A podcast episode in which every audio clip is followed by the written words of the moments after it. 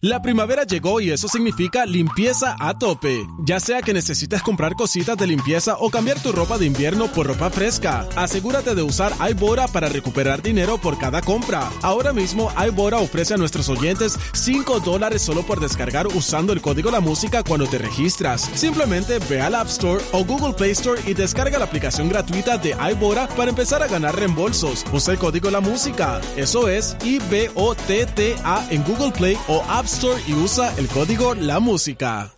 La primavera llegó y eso significa limpieza a tope. Ya sea que necesites comprar cositas de limpieza o cambiar tu ropa de invierno por ropa fresca, asegúrate de usar iBora para recuperar dinero por cada compra. Ahora mismo iBora ofrece a nuestros oyentes 5 dólares solo por descargar usando el código La Música cuando te registras. Simplemente ve al App Store o Google Play Store y descarga la aplicación gratuita de iBora para empezar a ganar reembolsos. Usa el código La Música. Eso es I-B-O-T-T-A en Google Play o App Y usa el código La Música.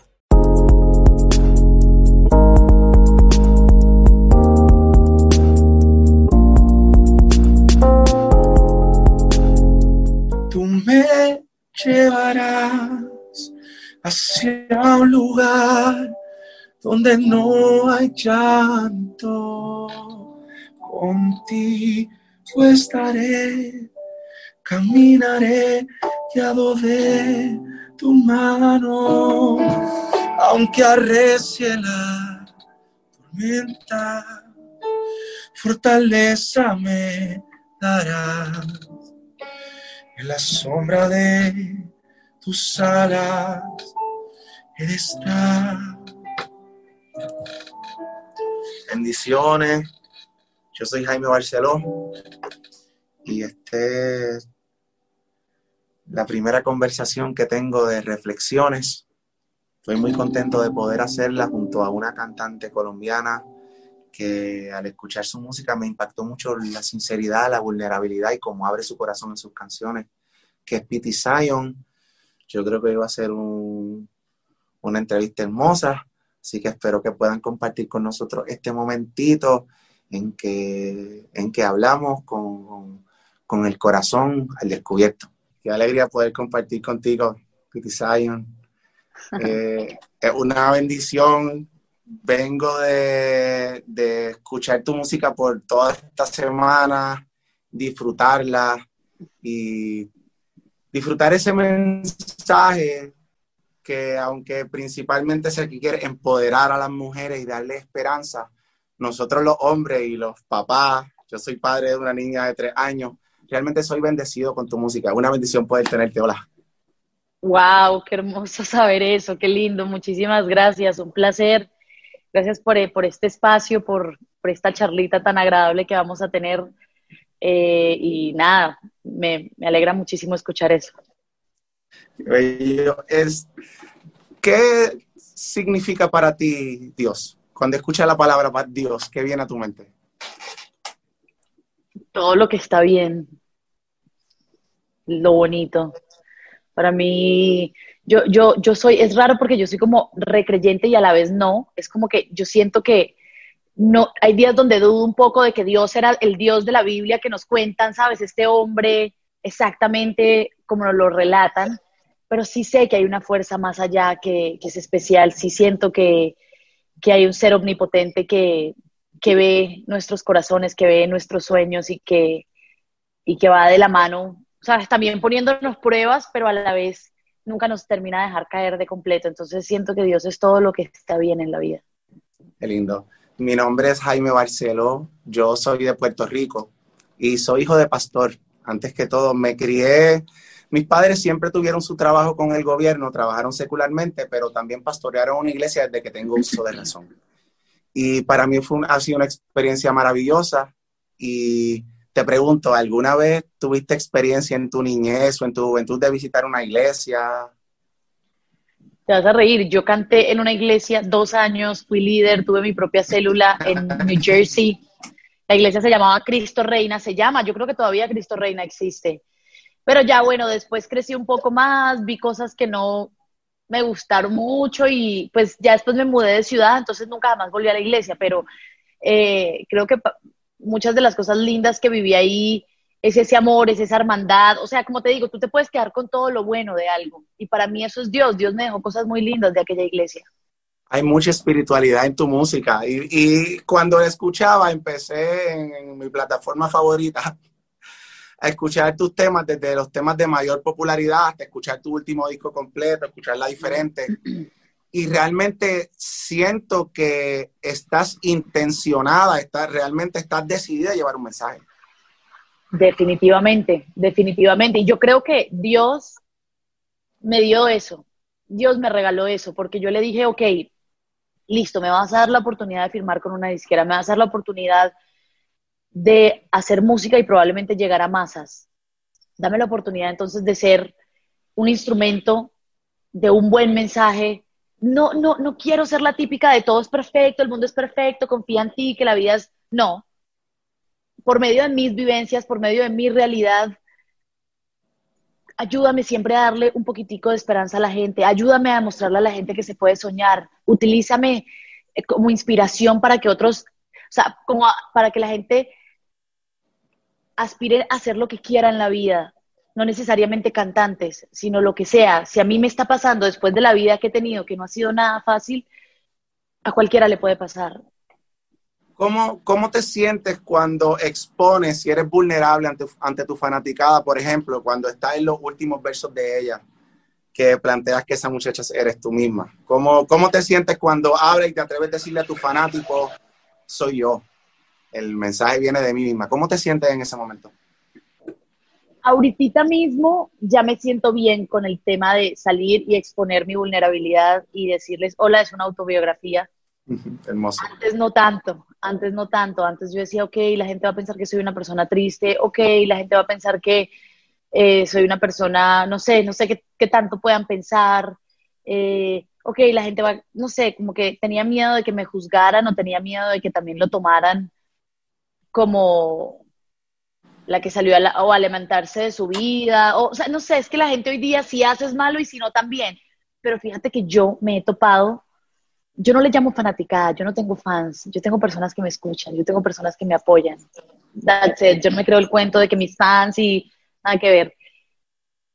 Pero siento que las personas que me apoyan se identifican conmigo. Son personas como que simplemente dicen, ok, ¿sabes? No, no es esa fanaticada de...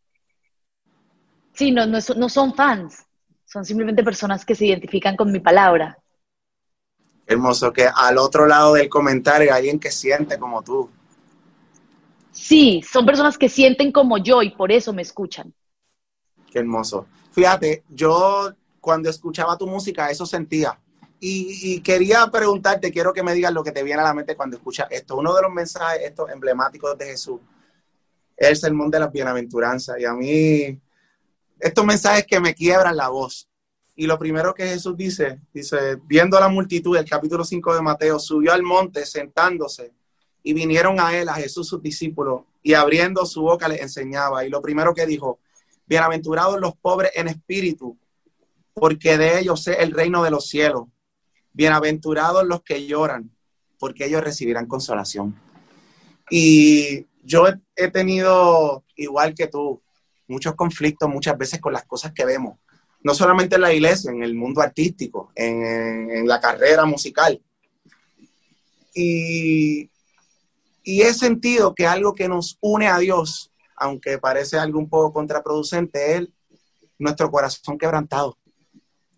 Y la segundo, el segundo grupo de personas que Jesús habla cuando empieza este sermón de las bienaventuranzas, que es muy famoso, que lo conocemos hasta los que no asistimos a la iglesia, es que primero habla de los pobres en espíritu, los que no quizás tienen esta fuerza para salir a gritar y quizás están un poco más, quizás un poco más tristes, un poco más vulnerables. Y luego el segundo grupo de personas que Jesús está recordando de ellas son los que lloran. Así que de momento yo siento que a veces este momento de vulnerabilidad, este momento de dolor, este momento de pérdida, nos acerca a Dios. ¿Qué tú crees? Definitivamente, y es que es, raro porque la mayoría de veces, si te das cuenta, lo buscamos cuando estamos mal. Sin saber que Él es un ser infinito, sin entender que a Él lo pudiésemos buscar hasta, hey, papá Dios, ¿qué me pongo hoy? ¿Cómo me quieres ver? O sea, es muy loco porque eh, eh, el ser humano por alguna razón es como que, claro, nos han enseñado que a él se le pide por la enfermedad, se le pide por el amor, se le pide por el dinero, se le pide por el trabajo. A Dios se le puede pedir por todo, Dios está ahí 24/7. pero definitivamente creo que en los momentos más tristes es donde uno más lo añora a Él. Eh, entonces sí, sí, sí creo que en la tristeza estás más conectada con Él.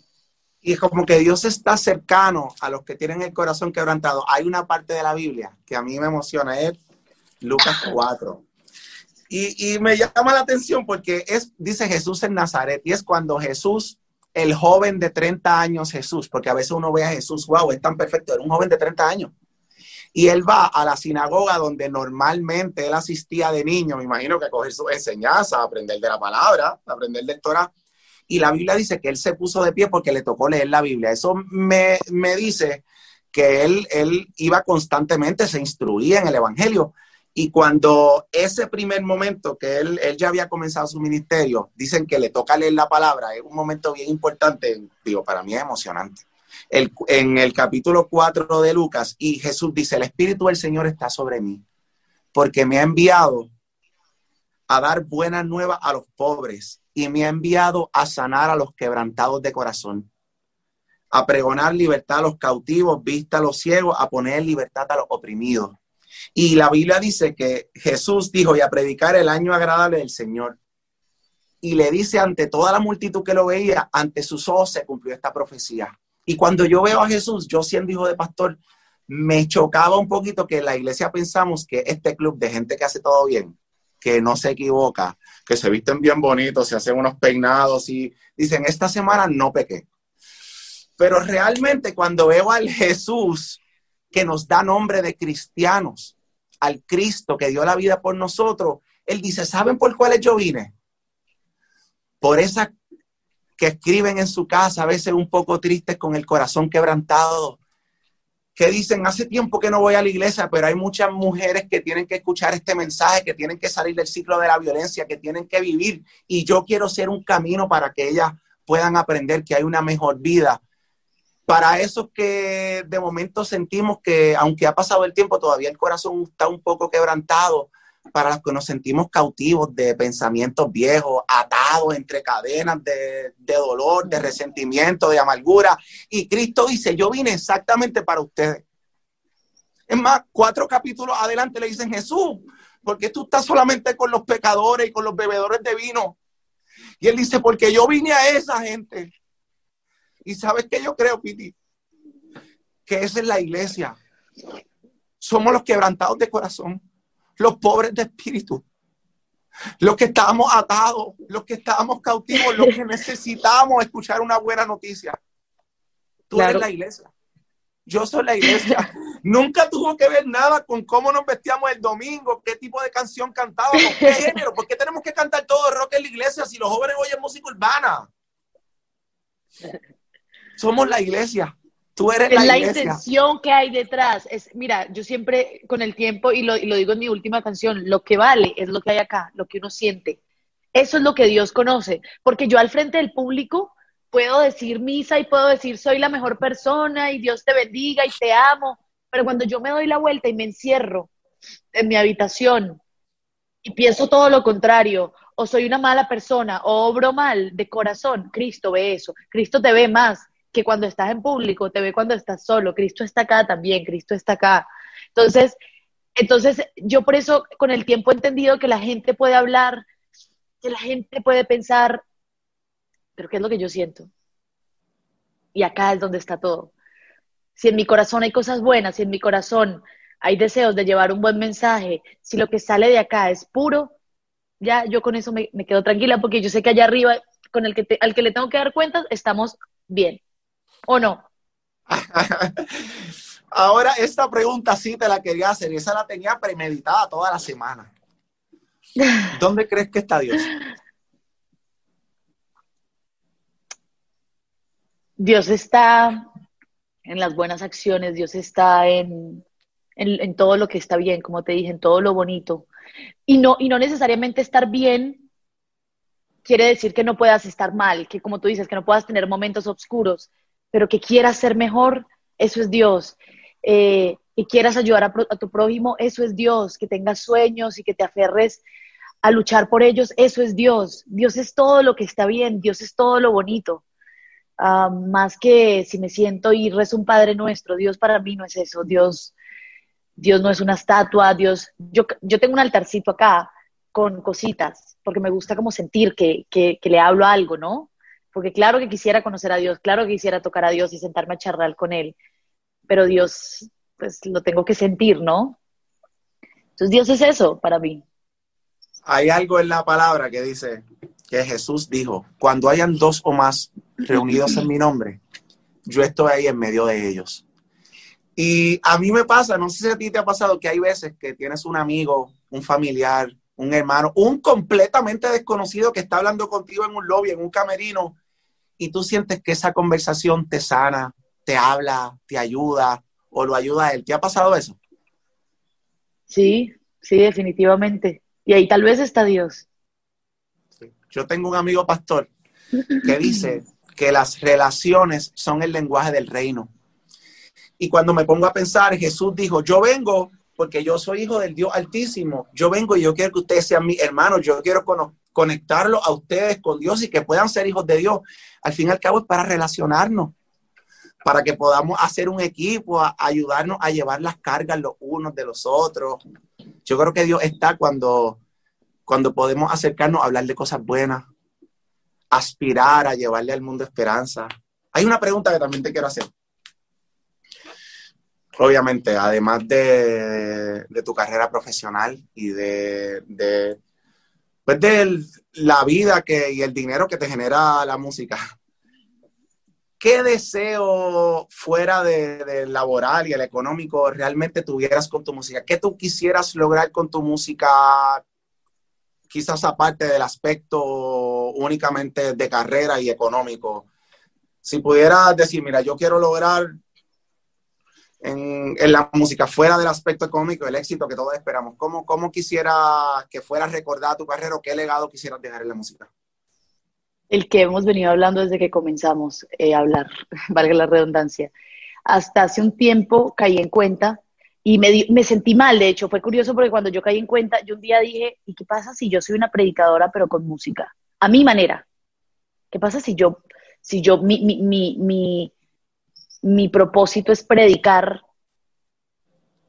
tanto lo bueno como lo malo. O sea, lo, malo, ¿a qué me refiero con lo malo? Que la vida no es color de rosa. Como te digo, yo no quiero salir a vender una vida perfecta, sino, ¿qué tal si mi vida es, mi propósito es salir y por medio de mis sueños y mi historia empiezo a predicar y a, y a, y a darle esperanza a los jóvenes y a inspirarlos y a enseñarles también que hay que salir a luchar, o sea, que los sueños se cumplen, pero hay que salir a trabajar duro por ellos me sentí un poco mal conmigo misma y dije, ok, creo que probablemente la gente, ¿sabes? ¿Qué te crees? ¿Javib?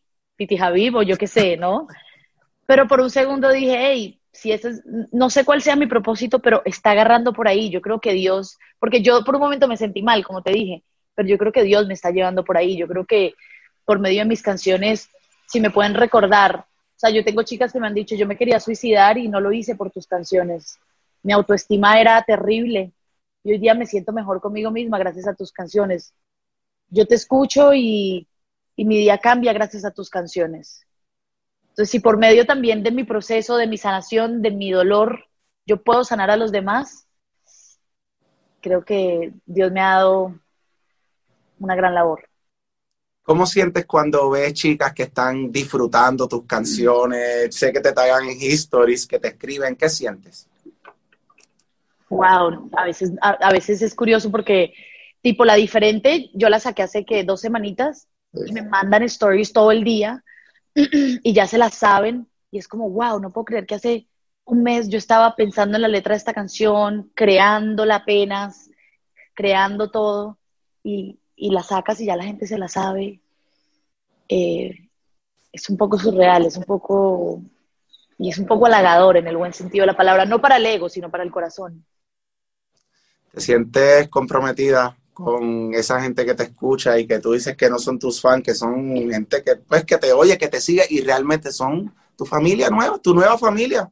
y son tus fans. Me siento, me siento, sí, sí te tengo que confesar que hay días que siento un poco de, porque es así de que saco una canción y ya es, ¿y cuándo viene la otra? ¿No? ¿Y cuándo sale la próxima? Y me encantan tus canciones porque, pero ya me las sé todas, necesito más. Y es como, ok.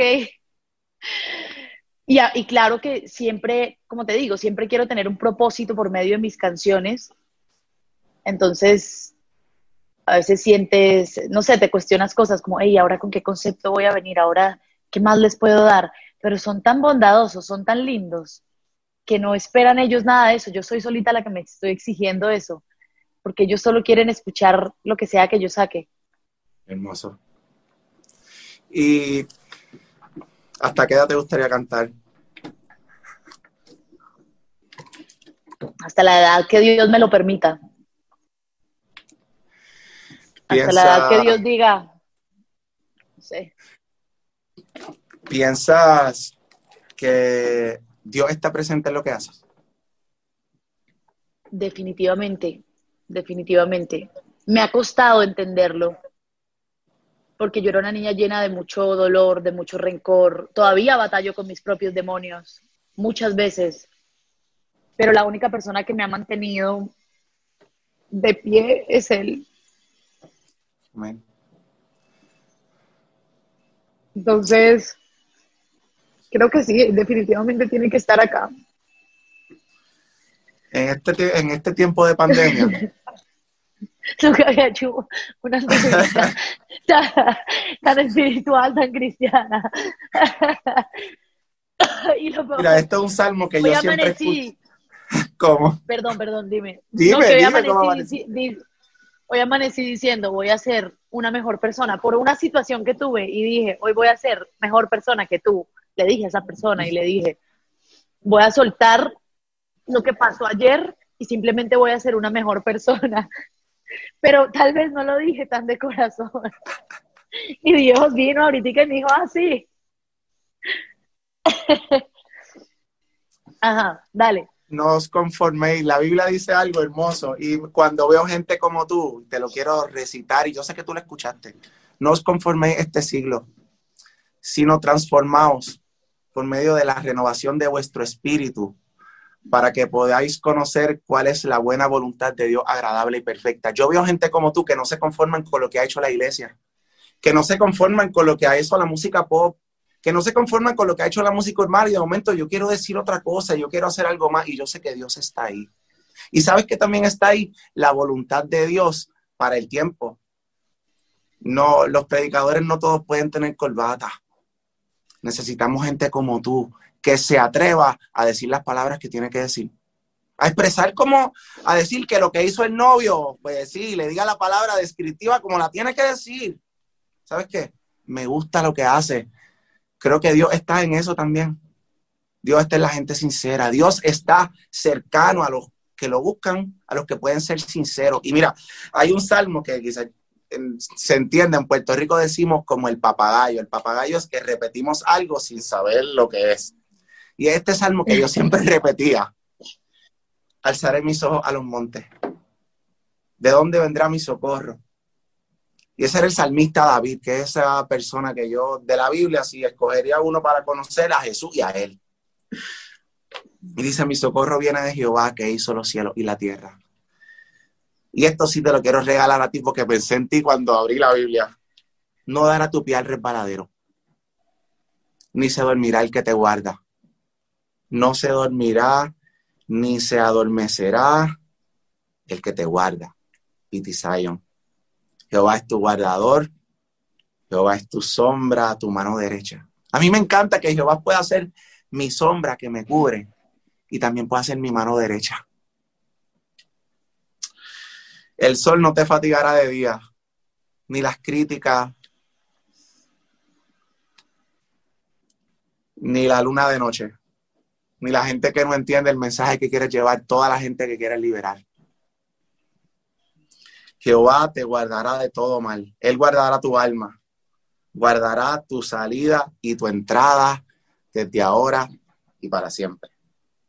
Amén. Amén. Amén. Eso es lo último que decía. Qué hermoso es. Sabes que yo creo que Dios en este tiempo está levantando gente como tú. Que se atreven a tener una relación sincera con Él. Que se atreven a hablarle como le hablan a sus amigos. Y que entonces cuando le vayan a hablar a sus amigos, no van a tener todo este cliché religioso y todas estas ataduras religiosas que nos impiden comunicarnos y hacernos uno con la gente. La iglesia necesita gente como tú. Tú eres la iglesia. Sabes que nosotros hace mucho tiempo pensamos que la iglesia son estructuras y yo vivía, voy para la iglesia. Y cuando me doy cuenta, la iglesia somos nosotros. Estos músicos locos que olvidamos a veces los horarios de las cosas, que se nos olvidan algunos compromisos, que de momento nuestro carácter no nos sale algo, no me gusta cómo está quedando el arreglo y me molesto. Pero qué hermoso que podamos ser gente sincera y sensible. Dios necesita gente así. Y amo lo que estás haciendo. Creo que Dios tiene grandes propósitos contigo. Y hay momentos en la vida, yo fui cantante de joven. Tuve una banda de reggae que se llamaba León de Judá y canté mucho tiempo. Empezamos como música cristiana y la evolución fue tan buena que terminamos como una banda pop de reggae, pero en la música popular. Y hay momentos que uno pierde el norte, que fue mi experiencia. Pero yo quiero decirte, y es algo que quiero constatarte, Dios pone gente que brilla así con esa luz no religiosa tradicional, porque hay gente que nunca va a escuchar a la gente tradicional, que solamente van a escuchar mensajes que vengan de gente tan hermosa como tú, tan iluminadas por el Señor como tú, tan moldeadas por la vida. Así que necesitamos tu voz. Yo cuando escuché la, la última canción, wow, yo creo que casi lloré. Sí. Eh, tu corazón estaba así de sensible como proyecta en la canción.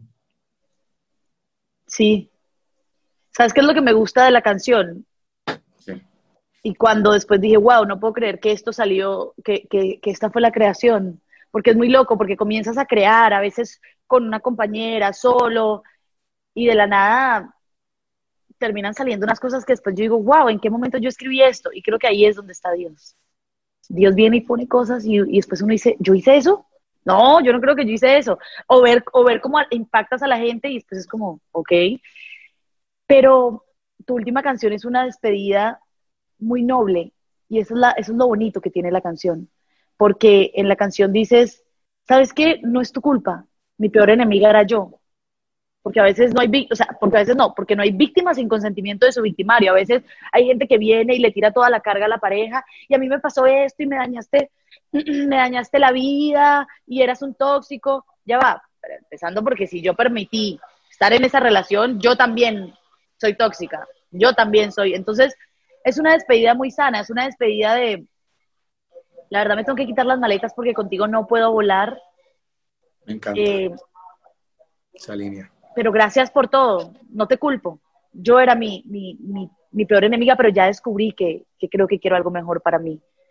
Entonces, yo creo que así deberían terminar todas las relaciones, con amor, entendiendo que tal vez hay, hay ciclos que se tienen que, hay ciclos que tienen que caducar, hay personas que, llegan al tren de la vida y se montan por un ratico nada más y eventualmente tienen que seguir su camino separado del tuyo. Y, despedir la gente con amor. Creo que es hermoso. Bueno, la palabra dice, a mí me llama la atención que Juan, el discípulo que dicen que más cerca estaba del Señor, bueno, dicen que se recostaba sobre el pecho del maestro, él quiso definirlo todo en amor. Él dijo, Dios es amor. Le dijo incluso, hermano, ustedes Primero amémonos unos a otros porque Dios es amor y el que es nacido de Dios tiene que amar por definición. Él dice, Juan dice, si no podemos amar a nuestro hermano que podemos ver con nuestros ojos, a ese que nos pudo molestar, que nos cruzó el carro, nos derramó el café, al vecino que no nos deja poner música alta probablemente. Si no podemos amar a ese, no nos podemos poner la corbata y decir que amamos a otra gente. Así que debemos de llevar como el amor a esa preeminencia. Qué hermoso que digas que podemos terminar relaciones también con amor y que el amor pueda transformarse. Y es que venir, somos prestados, es como que hoy día yo me he dado cuenta que, ay, perdón, si pueden escuchar el señor vendiendo no sé qué por allá en la calle. Eh, es como que hoy día la gente, nosotros somos prestados, nosotros no somos ni de nosotros, nosotros estamos acá por un ratico y la gente cree hoy día que fulano es mi posesión y es mío y nadie es de nadie. ¿Sí me entiendes?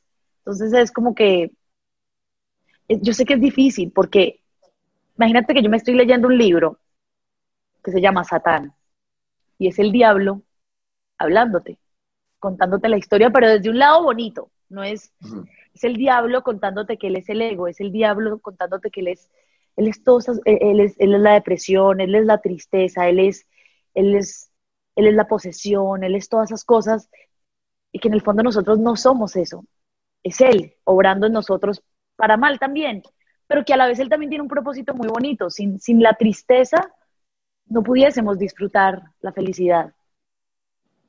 Él viene también para darnos balance, él tiene un propósito y está también por algo. Hay que saber entenderlo, hay que saber también saber que a veces es él obrando mal y no somos nosotros de corazón. Hermoso cuando la palabra dice y lo contrastamos, más los frutos del Espíritu son amor, gozo, paz, paciencia, benignidad, bondad, fe, mansedumbre, templanza. Cuando empezamos a sentir esas cosas, cuando empezamos a ver que nuestra ansiedad se va calmando y, y como hay algo que nos dice yo, hay una paz que sobrepasa el entendimiento, eso es Dios.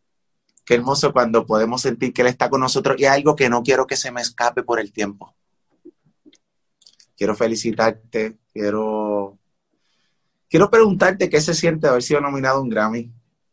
Sentir la bendición inmensa de recibir esa nominación. ¿Qué sientes? Sentí un abrazo de Dios ese día. Yo lo dije en un video, yo sentí un abrazo de Dios porque yo venía trabajando muy duro, cuestionándome muchas cosas estaba en un momento como que iba de bajada emocionalmente, que tengo, la verdad tengo lapsos de, tiempo a veces bastante oscuros. Y, también el, cansancio de tanto trabajo a veces te, te, nubla, ¿no? Te nubla el horizonte, te nubla los sentimientos, te nubla el propósito. Y esa, esa noche anterior había trabajado hasta las 4 de la mañana, no, como 5 de la mañana, y me había parado a las 8, una cosa así. O sea, dormí como 3, 2 horas. Y yo recuerdo que mi manager me dijo la noche anterior, todo va a valer la pena. Yo no, ni siquiera le presté mucha atención. Yo, bueno, pues sí, trabajo es trabajo. Y al otro día me dan esa noticia y yo decía, wow, Dios cuando lo ve uno como que así, viene y lo levanta, lo abraza y le dice, todo va a estar bien, vale la pena. Hermoso, es una gran noticia. Lo, celebramos desde ahora. Quiero, me gustaría estar dos horas en esta conversación, pero yo sé que el tiempo ya está ahí. Te quiero dar gracias. Gracias por abrir tu corazón desde tu música. Yo, yo tengo una hija de tres años y yo quisiera que hubieran muchas cantantes como tú. Que ellas pudieran tener dirección y escuchar algo tan exquisito musicalmente, tan sincero y que le pueda dar dirección te agradezco por aportar algo bueno a la música y por traer algo bueno a nuestra distribución digital y a nuestros oídos. Gracias. ¿Hay algo que quieras decirle a la gente que te escucha de Puerto Rico? Yo te envío un abrazo grande, mi admiración, mi respeto, y voy a escuchar todo lo que hagas. Wow, no, te quiero dar las gracias realmente por esta entrevista, a todas las personas que me estén escuchando, que me vayan a escuchar. Gracias por este rato juntos. Espero yo creo que esto fue Dios, chicos. Así que ni siquiera fuimos Jaime y yo, fue Dios. Así que les mando un abrazo y gracias por regalarme este ratico. No me esperaba una entrevista tan especial, la verdad. No sabía que, que Dios me iba a regalar este momento tan lindo. Gracias. Gracias a ti. Bendiciones. Que el Señor te bendiga, mi amor. Mucho éxito y muchos Grammy. Que Dios te guarde. Amén.